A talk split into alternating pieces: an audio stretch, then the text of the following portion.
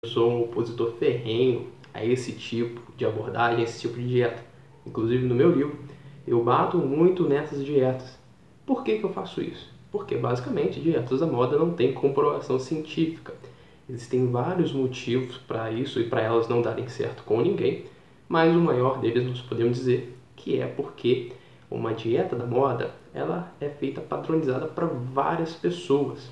Só que dieta não pode ser assim, dieta tem que ser feita para uma pessoa, respeitando as necessidades, os gostos, preferências de uma pessoa específica.